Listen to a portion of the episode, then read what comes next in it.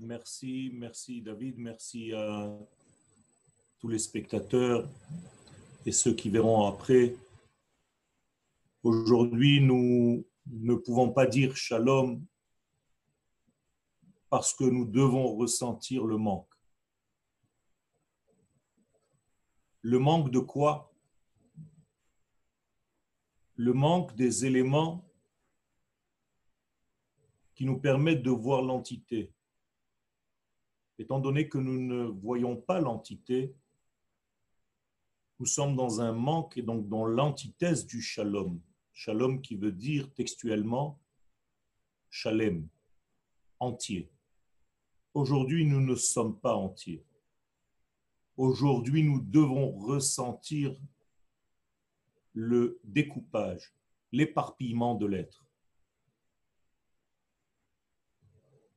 La période dans laquelle nous nous trouvons et qui est clôturée aujourd'hui par la journée de Tisha B'Av s'appelle Yemei Ben Ametzarim. Je traduis textuellement les jours qui se trouvent entre deux prisons. Bein Hameitzarim, entre l'étroitesse. D'après ce que je viens de dire, il existe au moins deux étroitesses dont la période se trouve entre ces deux étroitesses. La période dans son entité dure 21 jours. Elle commence le 17 Tammuz et elle se termine ce soir, le 9 Av. Quelles sont ces étroitesses auxquelles les sages d'Israël nous font référence. La première étroitesse est une étroitesse au niveau de l'être, au niveau de l'identité de l'être d'Israël, qui par des raisons n'arrive pas ou refuse de graver en lui, de recevoir, d'appréhender la volonté divine il y a un retrait, il y a un refus, ce qui fait que l'être se trouve dans une étroitesse psychologique, car il est loin de Dieu, en tout cas c'est ce qu'il pense. D'ailleurs, toutes les malédictions dans la Torah arrivent parce que l'homme dit que Dieu est loin de lui. C'est donc quelque chose de très grave. Mais il y a une existence telle que celle-ci, et elle appartient, comme je l'ai dit tout à l'heure, et je vais l'expliquer, au 17 Tammuz. La deuxième étroitesse, c'est l'étroitesse du lieu. Le lieu a une importance dans le judaïsme et au niveau du lieu, de l'importance du lieu, notamment de l'importance de la terre d'Israël,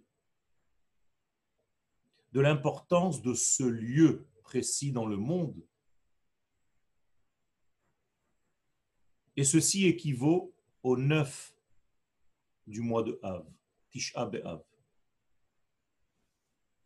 Rabotaille, entre ces deux étroitesses, la première étroitesse est donc une étroitesse psychologique, identitaire, et la deuxième, une étroitesse au niveau du lieu. Entre ces deux étroitesses se trouvent 21 jours de deuil. Et je voudrais, avec votre permission, un tout petit peu me pencher sur ces deux formes d'étroitesse, d'emprisonnement, de cloisonnement. Et on va commencer par le premier. Le cloisonnement de l'être correspondant au 17 Tammuz qui a engendré la faute du veau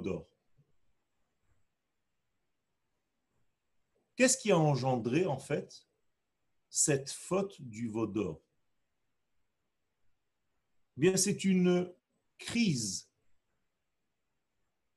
identitaire qui refuse en fait que la parole divine, que la volonté divine, que l'absolu, béni soit-il, soit gravée dans la matière de ma vie. Alors, dans le sens simple de la Torah, ce sont en réalité les deux tables de la loi que Moshe est revenu avec,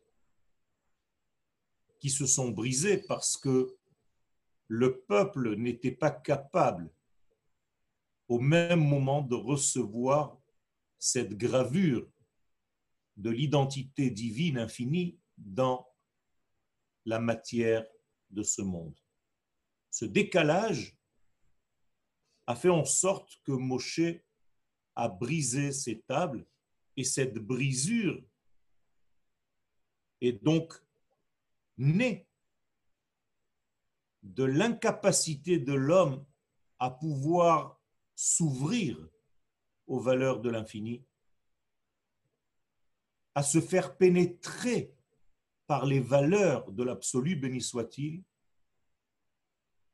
et à graver sur soi, sur son être, sur son identité humaine, ces valeurs-là. Comme si l'homme disait, laissez-moi tranquille, je préfère être à l'écoute de mes propres degrés, de ma propre compréhension, de mon intelligence à moi. Ne me donnez pas des éléments qui sont étrangers à ma structure humaine, cartésienne. Je viens de dessiner en fait la racine même de la faute qui a engendré le veau d'or et qui malheureusement s'est passé le 17 Tammuz. La deuxième étroitesse, celle que nous vivons aujourd'hui, le 9 Av, est une étroitesse au niveau donc du lieu, comme je l'ai dit tout à l'heure. À quoi je fais référence? À une autre faute qui a eu lieu elle aussi dans la période du désert entre la sortie d'Égypte et l'entrée en terre d'Israël. Je veux bien entendu parler de la faute des explorateurs, qui est encore plus grave que la faute du veau d'or. La faute des explorateurs, c'est la suite de cette perturbation de l'être du 17 Tammuz, et cette fois-ci par rapport à la nomination d'un lieu, à la définition d'un lieu qui est la terre d'Israël. Les explorateurs n'ont pas compris et après eux, le peuple tout entier a été persuadé qu'il n'était pas important et primordial de rentrer en terre d'Israël, qu'on pouvait faire sa religion n'importe où dans le monde. Le désert représentant en réalité toutes les autres terres, sauf la terre d'Israël. On préfère donc rester dans le désert des nations plutôt que rentrer en terre d'Israël. Voici la deuxième étroitesse. Pourquoi je tiens à rappeler ces deux étroitesses, Ben Ametzarim Tout simplement parce que nous nous sommes habitués à pleurer le 17 Tammuz et le 9 Av sur la destruction des temples de Jérusalem. Or, la destruction des temples de Jérusalem, bien que ce soit vrai, ce n'est que la conséquence. Ce n'est pas la source, ce n'est pas la cause. Nous devons être intelligents. Nous devons savoir ce qui a conduit à la destruction du temple. On ne pleure pas un résultat. On pleure la cause qui a amené à ce résultat. Or, quand on vous demande aujourd'hui pourquoi vous jeûnez, vous dites parce que le temple de Jérusalem a été brûlé le 9 av. Ce qui est vrai. Mais vous ne touchez pas à la source du problème. Vous n'êtes encore que dans le résultat de ce problème. Ça ne va pas. Ce n'est pas de votre niveau. Quand vous allez chez le médecin, vous ne vous occupez pas seulement des symptômes, vous essayez de trouver la racine du mal. Nous avons en réalité oublié que la destruction était une conséquence et non une raison première. Et il est grand temps aujourd'hui de corriger cette erreur et de s'occuper en réalité de ce qui est avant. Quand je dis avant, en hébreu, ça se dit lefanim, l'ifne. Or, quand vous entendez de, le lifne, vous entendez aussi panim. Or, panim se lit en hébreu pnim. Ça veut dire que pour savoir les sources, il faut étudier l'intériorité. Pour savoir la source d'un problème, il faut connaître l'intériorité, l'âme du problème, et non pas seulement la conséquence. D'ailleurs, l'inverse de l'ephanim, c'est acharé. Acharé qui veut dire aussi arrière, achor, et après. Mais c'est toujours la même histoire. Si on ne s'occupe que de l'après, c'est-à-dire que de la conséquence, du résultat final, ce qui est visible après coup, ça ne suffit pas. Je ne peux pas guérir du mal, car je ne me suis pas occupé de l'avant de l'intérieur, du pnim, les fanim.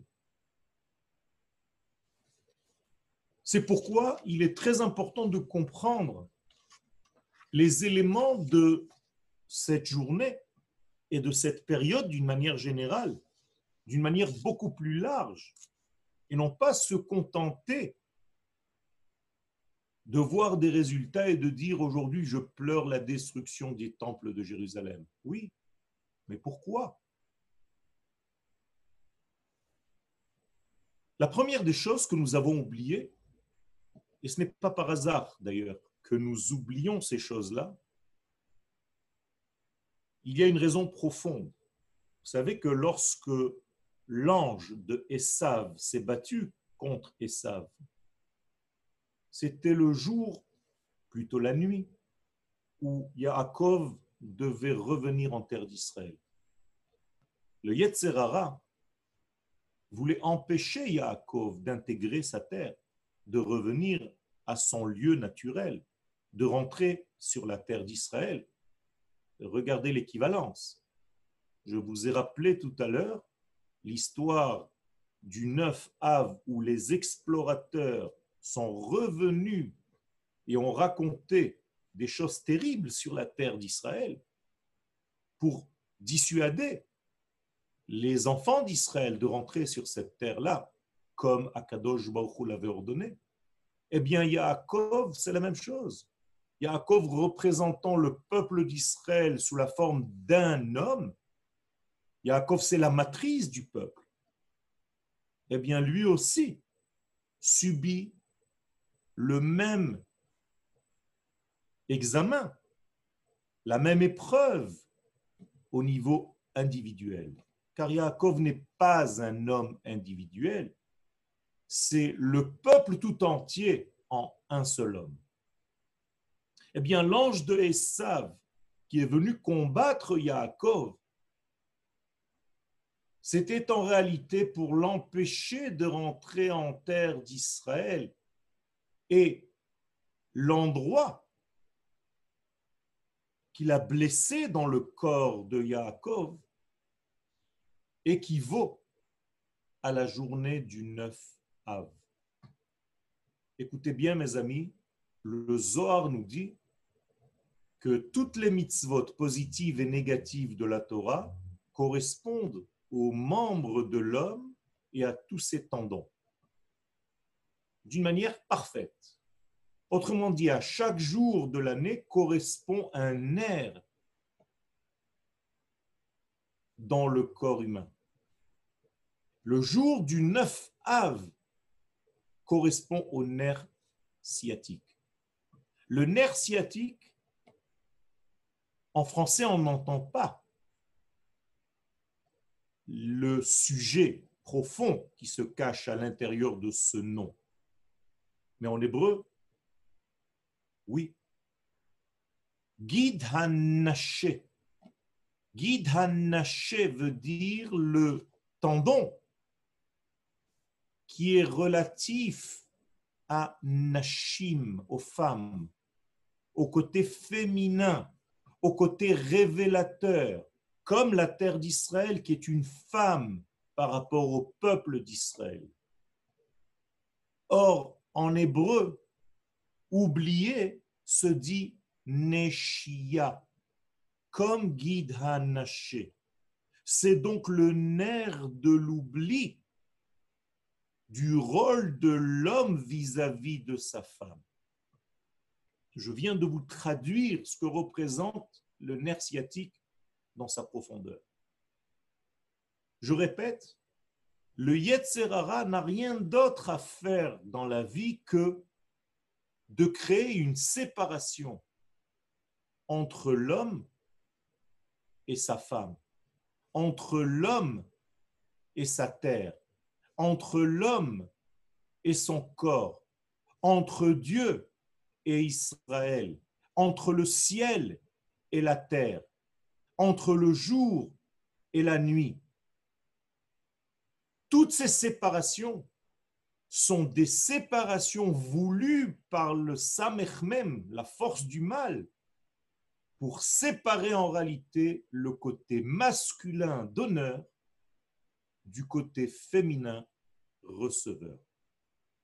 Tout ceci est inclus dans un seul mot, guide le nerf de l'oubli, le nerf de l'oubli, le côté féminin.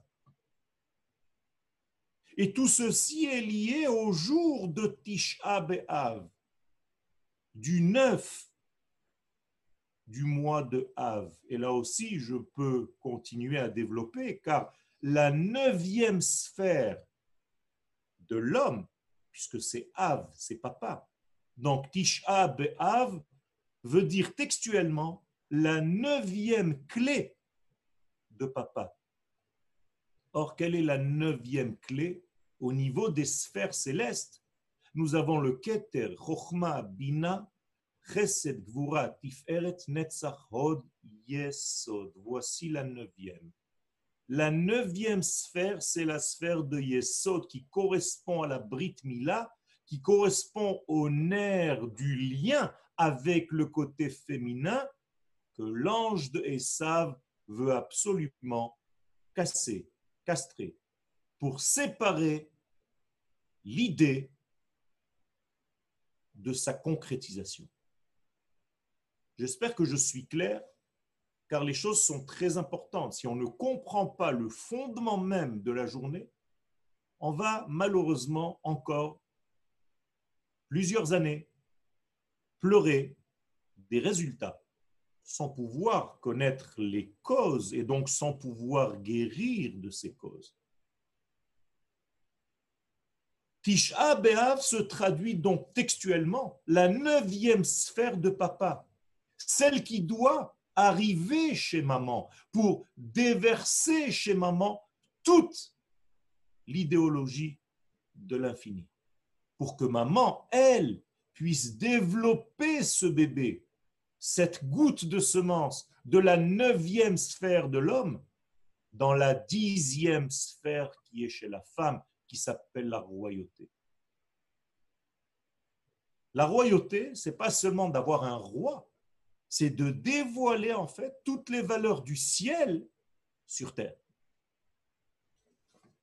Et c'est en réalité le fondement même de Tisha B'Av.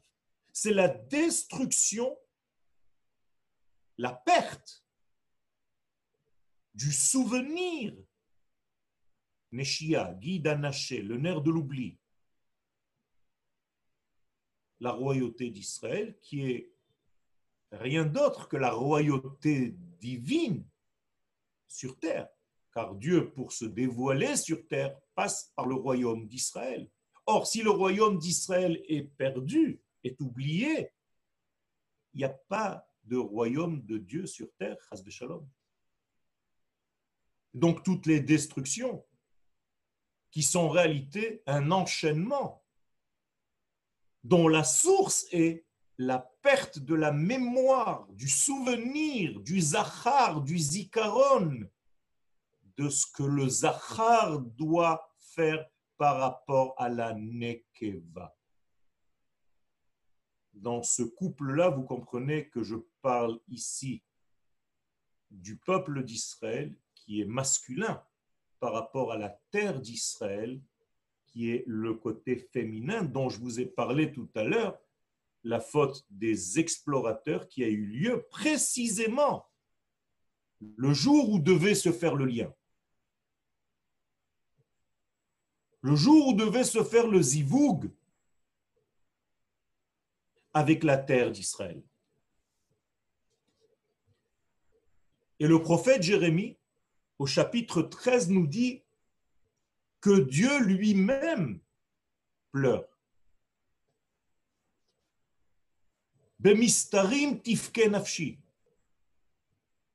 Pourquoi Dieu pleure?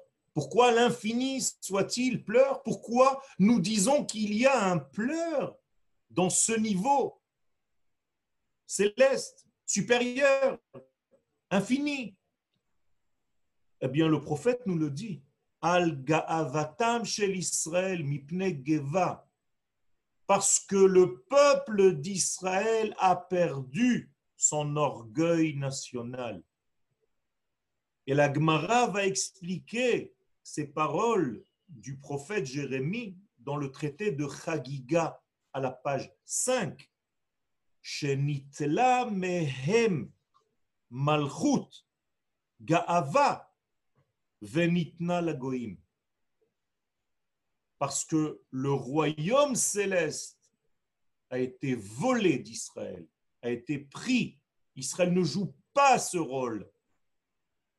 Et comme il n'y a pas de vide, eh bien, cette force de l'orgueil national a été donnée aux nations du monde et Israël est resté vide. C'est pour cela que Dieu pleure lorsqu'il n'y a pas de royauté dans le peuple d'Israël, lorsqu'il n'y a pas de royaume dans le peuple d'Israël, lorsqu'on oublie le côté nationaliste, national du judaïsme, lorsqu'on croit que le judaïsme est une religion individuellement parlant, lorsqu'on oublie la terre d'Israël, qui est le seul endroit où nous devons ériger ce royaume, eh bien, le royaume de Dieu ne se dévoile plus sur terre et il y a donc coupure, séparation. Et cette séparation, c'est la cause de tous les maux. Cette séparation, c'est la cause de toutes les chutes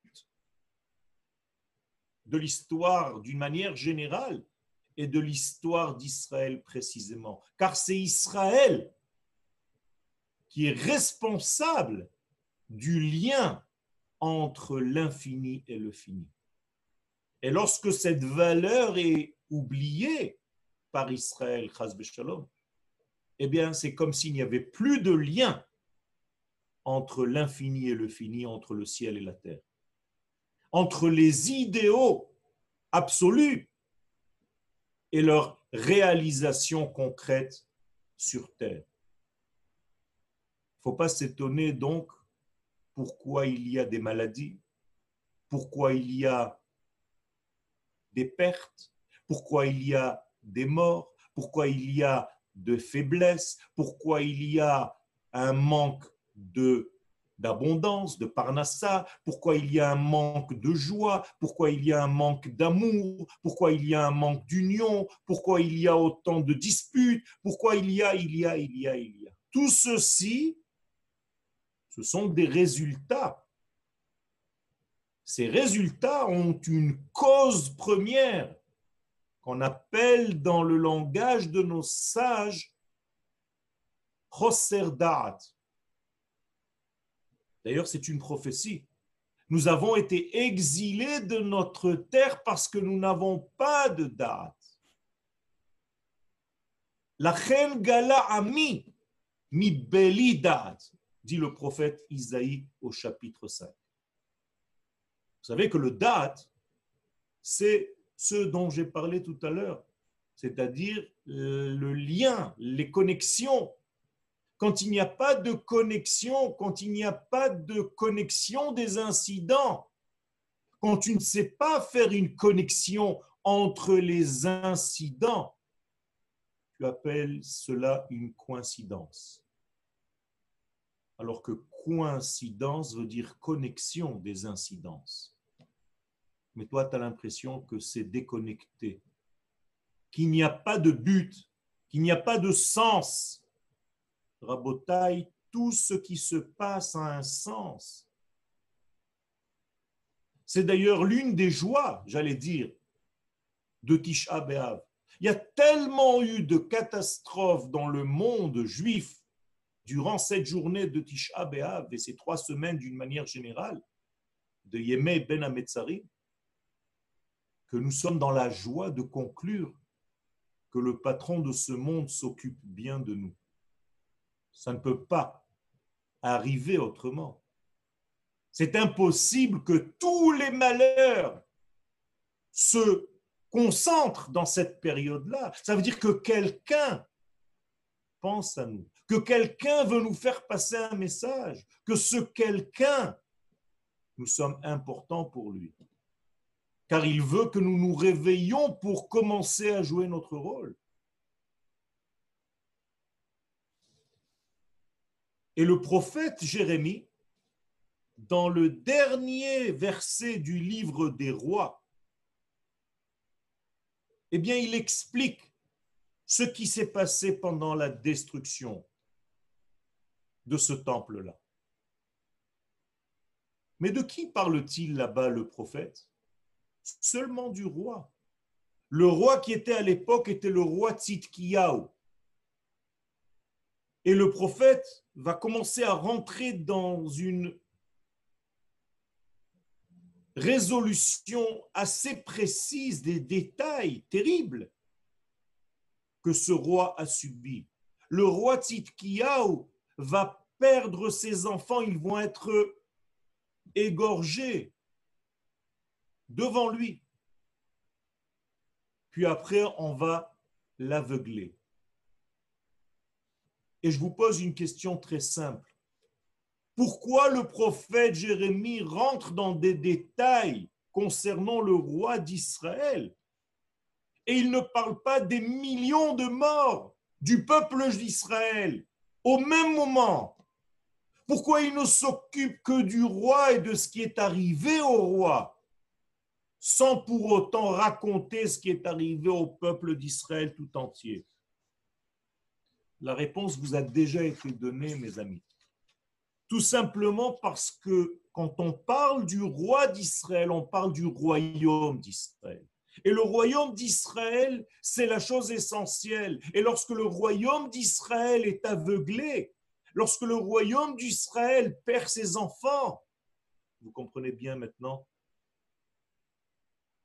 ce que je suis en train de faire je suis en train de prendre les paroles du prophète et je les habille sur l'histoire de ce qu'il nous raconte concernant le roi Tzidkiyahu.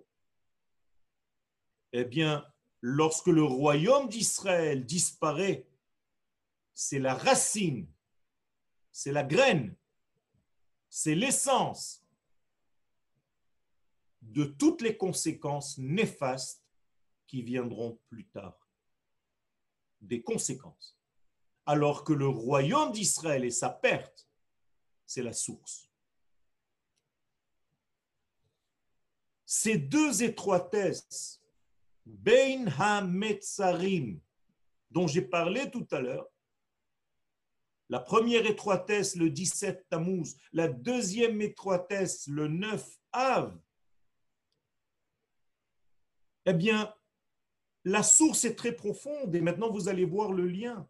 Si le 17 Tammuz, les murailles de Jérusalem ont été cassées, brisées, que l'ennemi peut rentrer maintenant et conquérir Jérusalem, c'est parce qu'une autre pierre a été cassée dans une autre histoire, bien avant.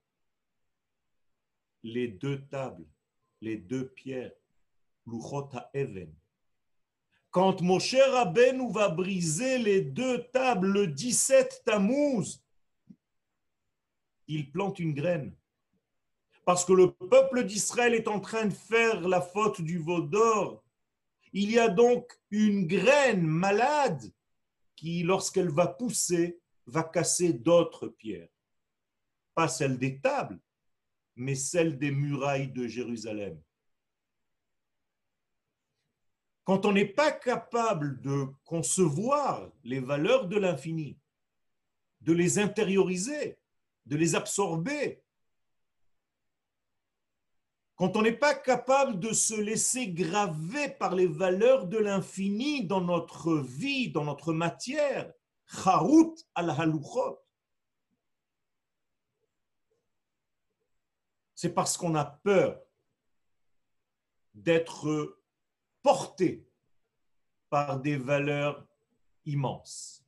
Nous préférons rester petits. Nous avons peur de grandir. L'histoire nous prouve qu'à chaque fois que nous sommes tombés, c'est parce que nous avions peur de grandir. Parce que nous avions peur de prendre notre rôle au sérieux et de commencer à le jouer dans l'histoire. Parce que nous avons un but. Parce que la création du peuple d'Israël est une création qui venait d'une idée divine supérieure.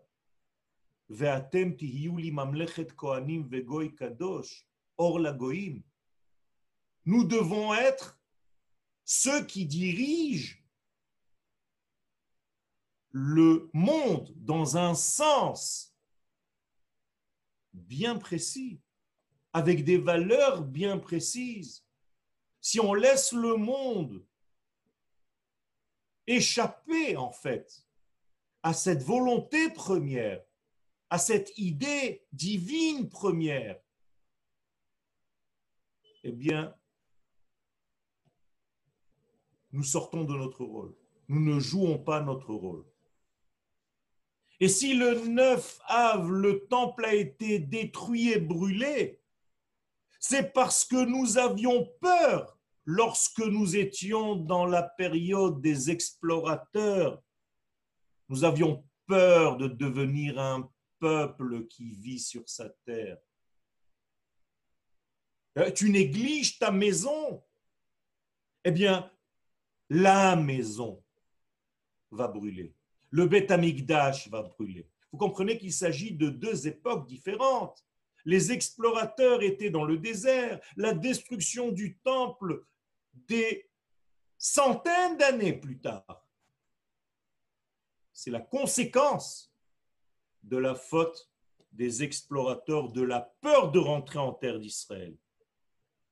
Tout ceci parce que là-bas est née cette forme malheureuse de croire que la Torah est une religion. De croire que la Torah, c'est de la spiritualité, de croire que Dieu est spirituel, de ne pas comprendre que l'infini, béni soit-il, gère et l'esprit et la matière. Non pas seulement la spiritualité. La Torah, ce n'est pas de la spiritualité, ce n'est pas de l'esprit. C'est un esprit qui habite dans un corps. Le 17 Tammuz, c'est la peur que l'esprit habite dans le corps, que la parole divine soit inscrite dans les tables.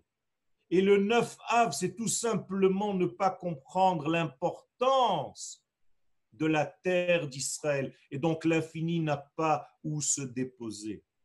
Et donc il y a destruction du temple. La destruction elle-même, le jour du 9 Av, n'est qu'une conséquence de cette peur née chez les, explorateurs qui s'est répandue dans le peuple d'Israël, qui a eu peur de rentrer en terre d'Israël. Pas seulement pour rentrer sur la terre, mais pour ériger le royaume d'Israël qui est la réflexion avec un X de la royauté de Dieu sur terre. Rabotai, tant que nous continuerons à nier la volonté divine, celle qui était à la source de notre propre création en tant que peuple, Dieu nous a voulu en tant que peuple. Je n'ai pas créé des juifs religieux individuellement parlant. J'ai créé un peuple. Si nous ne continuons pas, si nous ne comprenons pas que nous sommes un peuple qui doit refléter les valeurs divines dans ce monde, si nous ne nous souvenons pas, Naché, le nerf de l'oubli, que nous sommes ce qu'Akadosh Baruch a prévu et dit à Abraham Avinu, je ferai du toi une grande nation, où? Sur la terre d'Israël, El haaretz eka. Eh bien, on continuera à développer des synagogues, des mikvaot, des écoles juives, n'importe où dans le monde. Parce que le judaïsme est une religion. Et la religion n'a pas besoin d'un lieu précis. Donc elle n'a pas besoin de maison. Il n'y a pas besoin de Beth Mikdash.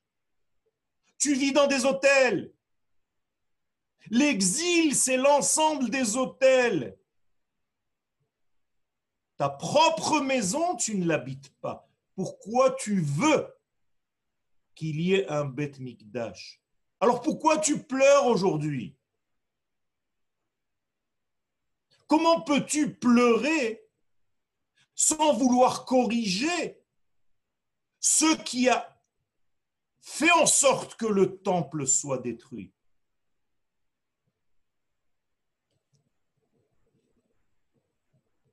Alors Rabota, il ne faut pas continuer l'élan de la destruction. Nous sommes là pour corriger. Nous sommes là pour intérioriser l'idée première, la matrice de l'idée, que la volonté divine, c'est de sanctifier le monde par le peuple d'Israël. Et pour que le peuple d'Israël arrive à vivre en tant que peuple et qu'il y ait du kiddush Hashem, la sanctification de son nom dans le monde, eh bien, il faut que le peuple d'Israël soit sur sa terre. Car en dehors de la terre d'Israël, le prophète nous le dit clairement, lorsque le peuple d'Israël est en dehors de sa terre, ça s'appelle du chiloul Hashem. C'est de la profanation du nom d'Hachem. Alors pourquoi tu pleures à Tisha B'Av si tu ne comprends pas la source des choses, tu vas pleurer une destruction. Mais ça ne veut rien dire. Je peux pleurer une destruction à l'extérieur. La première des corrections, en tout cas le 9 av, c'est de venir habiter sur la terre d'Israël lorsque je suis un homme, une femme, un enfant qui fait partie du peuple d'Israël. Je ne peux pas continuer ma vie à l'extérieur de cette terre. C'est l'antithèse même de ce deuil de Tisha.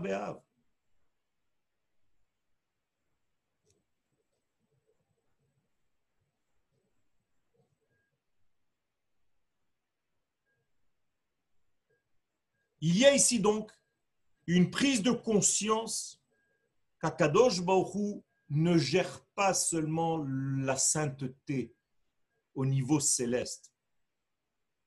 Le Kodesh et le Chol sont en réalité comme un couple. Le Kodesh masculin, le Chol féminin.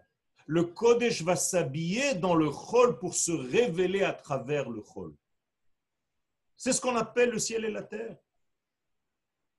Bereshit bara Elohim et Le problème, c'est que si je délaisse la terre en m'occupant du judaïsme céleste,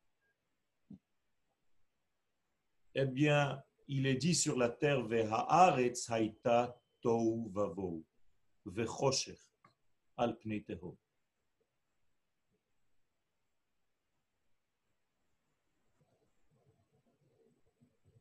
Il y a ici donc quelque chose de très important et je pense que nous devrions toucher les points essentiels parce qu'on continue, ça fait 2000 ans qu'on jeûne à Tisha B'Av. Mais si tu ne donnes pas les véritables sens, les véritables questions, les véritables sources du problème, eh bien, tu continues à maintenir l'exil et donc la destruction. Baruch Hashem, aujourd'hui, nous ne sommes plus dans cette situation. Mais c'est un rappel à la conscience nationale. Je vous l'ai dit tout à l'heure, le fait qu'il s'est passé, qu'il se soit passé autant de choses dans cette période-là, ça veut dire que nous ne sommes pas délaissés par l'infini, béni soit-il. Ça veut dire qu'il y a quelqu'un qui dirige cette histoire avec tous ces événements. Ça veut dire qu'Akadosh Baruch a encore une émouna, une foi en nous, peuple d'Israël, qu'il est encore fidèle à ce peuple-là, dans son lien, dans l'alliance contractée.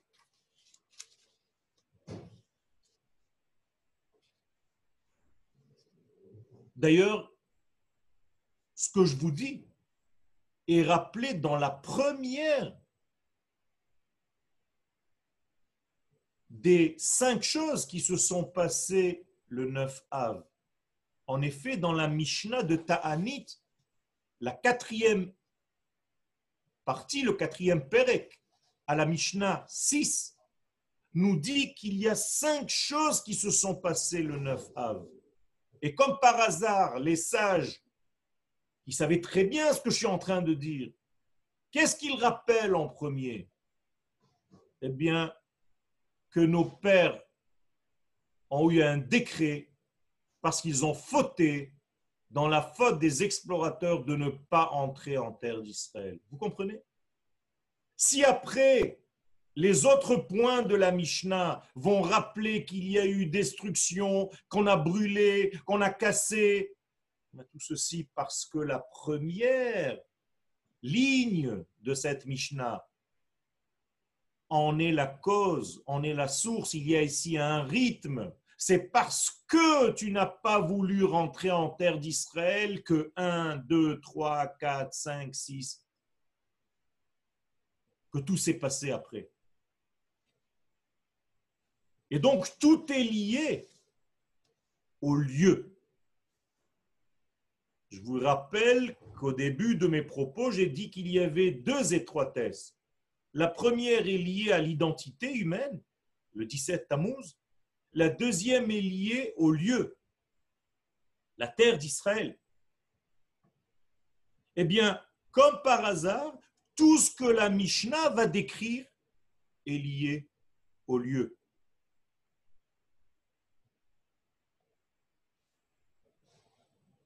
Effectivement, si on ne comprend pas l'importance du lieu, eh bien, comme certaines m'écrivent au moment où je vous parle, l'exil a encore de beaux jours devant lui.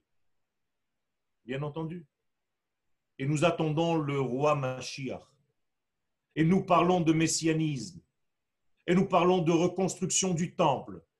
Mais Rabotai, la prise de conscience numéro un, c'est de comprendre que la place du judaïsme, c'est sur sa terre. D'arrêter de croire que nous sommes une religion qui n'a pas besoin d'un lieu précis pour faire son culte.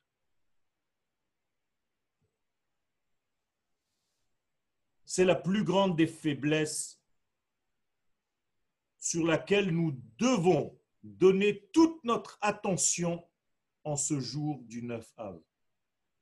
Je répète, la notion de lieu, la notion de l'importance de la terre d'Israël, la notion de comprendre sur quelle terre nous sommes et quels sont les qualificatifs intrinsèques à cette terre. Qu'est-ce qu'elle est capable, cette terre?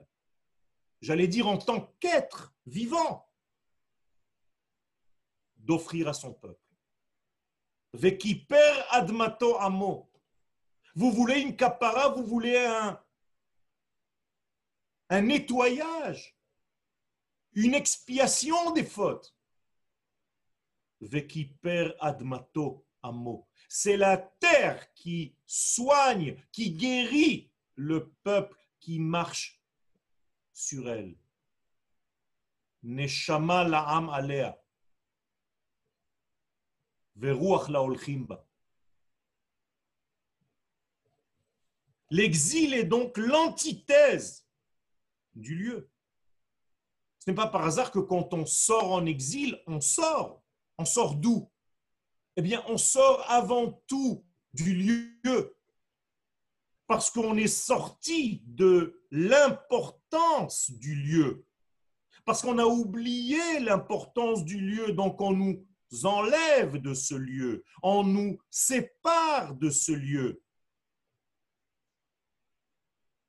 Et où est-ce qu'on va? Eh bien, on va dans un autre lieu. Autrement dit, un lieu chasse un autre.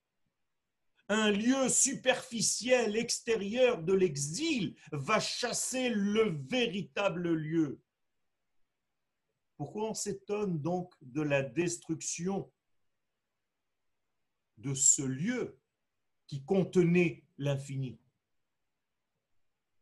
Si nous ne sommes pas capables de comprendre ce lieu, de le respecter, de le vivre,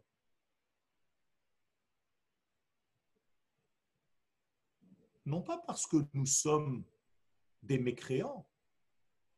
Je vous rappelle que l'ange qui s'est battu avec Yaakov pour le dissuader de ne pas rentrer en terre d'Israël la nuit même de son alia, cet ange-là, nous disent les sages dans la Gemara, ressemblait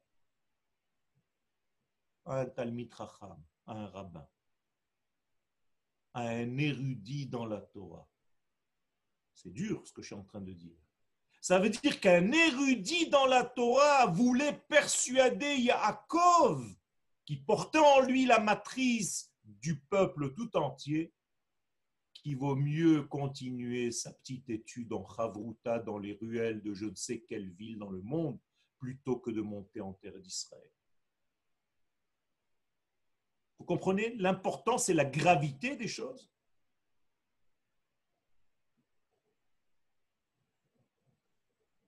C'est sûr que la halacha est importante. C'est sûr que les mitzvot sont importants. Mais en tant que nation, il n'y a aucune mitzvah qui ne soit une mitzvah personnelle, ça n'existe pas. Toutes les mitzvot ont été données parce que tu fais partie de la nation d'Israël. La Torah n'a pas été donnée à des individus, elle a été donnée à la nation d'Israël pour que cette nation intègre sa terre et dévoile les valeurs de l'infini. Vous croyez qu'il y a des fêtes religieuses? Toutes les fêtes du calendrier hébraïque sont des fêtes nationales. C'est parce qu'elles sont liées à la nation d'Israël, à une histoire qui s'est passée avec la nation d'Israël.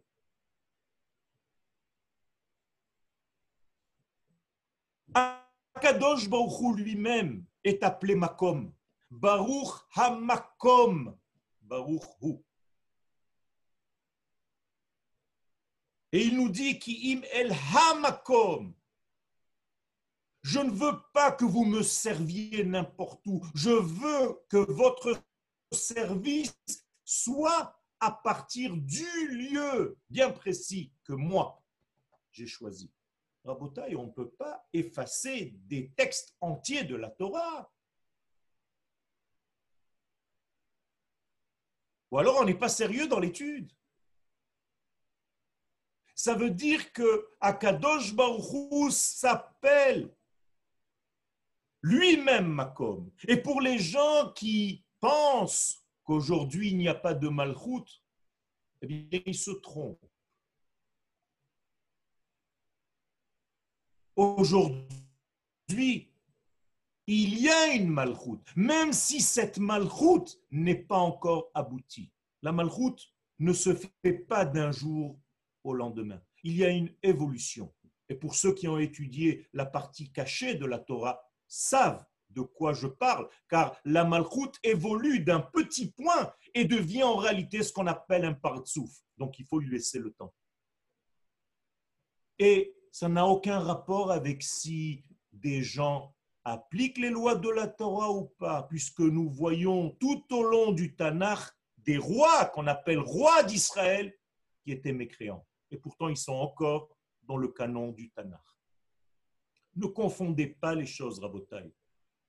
Il y a une facilité à sortir des éléments que nous avons entendus à droite et à gauche sans avoir de base. Pour étudier la Torah, il faut être sérieux. Avoir des références sérieuses. Pas j'ai entendu, quelqu'un m'a dit et mon rave m'a dit. Rabotai, tout ce que je viens de vous dire, c'est lié fondamentalement à la Megillah de Echa que nous avons lue ce matin. Nous pleurons aujourd'hui. Nous avons mal aujourd'hui pour un sujet principal qui est la source de tous les sujets, de tous les mots. C'est la séparation. La séparation entre les éléments, entre les différents éléments de ce monde. Toute chose doit être liée à sa correspondance, Rabotai. C'est très important. De la même manière que vous courez toute votre vie pour aller chercher votre zivoug. Il y a un zivoug au niveau de la nation, c'est la terre d'Israël. Il y a un zivoug au niveau du temps, c'est le Shabbat et les fêtes. Il y a un zivoug au niveau de nos valeurs, ce sont la Torah et les mitzvot. Mais pourquoi négliger le zivoug entre le peuple et la terre Ribono shel olam. Alors, il y a quelques questions. Si vous avez quelques minutes pour répondre. Euh, question de Charlie Zerbib c'est quoi la haine gratuite? La haine gratuite, il faut savoir d'abord qui est le gratuit duquel on parle. Et quand on sait qui est ce gratuit et qu'on a de la haine pour ce gratuit, c'est ce qu'on appelle la haine gratuite. Or, qu'est-ce qui nous est donné gratuitement? La neshama. Qu'est-ce qui nous a été donné gratuitement dans notre vie? Notre être, notre identité, notre neshama.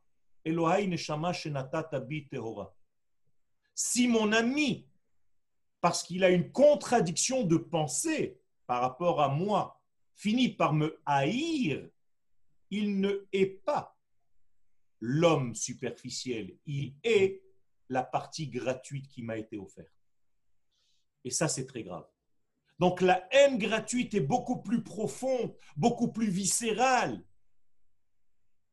C'est pas parce que je ne suis pas d'accord sur un sujet de Torah avec mon ami que je dois arriver à la haine contre lui, khalila. Au contraire, nous devons entre les deux sortir cette lumière de la Torah. Mais il faut être sérieux. Il faut étudier avec des références. Alors, il reste un minute et je vois que le Rav Bochko est déjà connecté, donc on, va avancer. Léa Sénéor, nous ne berçons pas d'illusions. Hélas, tous les Juifs ne monteront pas en Israël. Y a-t-il une masse critique qui fera que Dieu cessera de désespérer de nous et enfin se révélera au monde? Tout à fait. Il y a une masse critique et pour clôturer mon cours avec de l'espoir, cette masse critique est déjà là. Donc, Bezrat Hashem, ceux qui sont déjà en Eretz Israël, c'est une autre histoire. Et c'est pour cela aussi que le Tisha B'Av que nous vivons aujourd'hui n'est pas de la même catégorie que tous les Tisha B'Av que nous avons vécu avant le retour à notre terre. D'autres questions? Moshe a brisé les lourotes Tabrit euh, et Dieu lui a dit euh, Tu as bien agi. Alors comment cela peut-il être la graine du 17 Tammuz? Tout simplement parce que par rapport à la situation de la faute du Vaudor, Moshe a brisé ces tables. Et il a bien fait de briser parce qu'il a, entre guillemets, libéré le peuple comme s'il avait coupé la ketouba. Donc c'est une libération de la Kala. Ça ne veut pas dire que cette Kala doit maintenant partir et quitter complètement son mari, parce qu'il n'y a pas eu de mariage. Moshe a intervenu juste avant que ça se passe, pour justement laisser la place à cette Kala de venir retrouver un jour son mari. Question de David, le temple ne sera pas reconstruit tant qu'il y a encore un juif en dehors d'Israël pour interrogation Aucun rapport. Le temple sera construit et celui qui le construira, Bezat Hashem, s'avère être le roi Mashiach. Et donc en réalité, il va y avoir la construction de ce temple du Beth Amikdash, Bezat Hashem, et à la fin, à la finalité, nous allons peut-être connaître l'homme, sûrement reconnaître l'homme qui en est justement le roi qui a été oint, parce que là aussi, il faut développer tout ce sujet, mais on n'a pas le temps. Le Rav Bochko Shlita est déjà là et je le vois et je le salue. Shalom Kvodarav. Alors, peut-être une petite dernière question, Arav, question de Aaron. Le date, la relation entre les différentes choses, euh, comme expliqué comme par le Rav, n'apparaît pas dans l'énumération des sphirotes que le Rav a énumérées. Quelle, euh, sphira n'apparaît pas? Euh, Kete Bina est directement Chesed. Tout simplement parce que nous disent les Chachamim dans Sefer Yetzira que lorsqu'on compte les sphirotes dans la Kabbalah, on ne doit compter que 10. 10, c'est pas 11, 10 et pas 9. Et quand on compte le keter, on ne compte pas le da'at. Et si on compte le da'at, on ne compte pas le keter. Et donc le compte est bon. Todaraba Rav Yoel. Shalom uvracha be'ezat Hashem shenishma ve'nitbaser besorot tovot, yeshuot ve'nechamot. Todaraba, kvod Rabanim. Todaraba le David. Et merci à tous les auditeurs et à tous les spectateurs.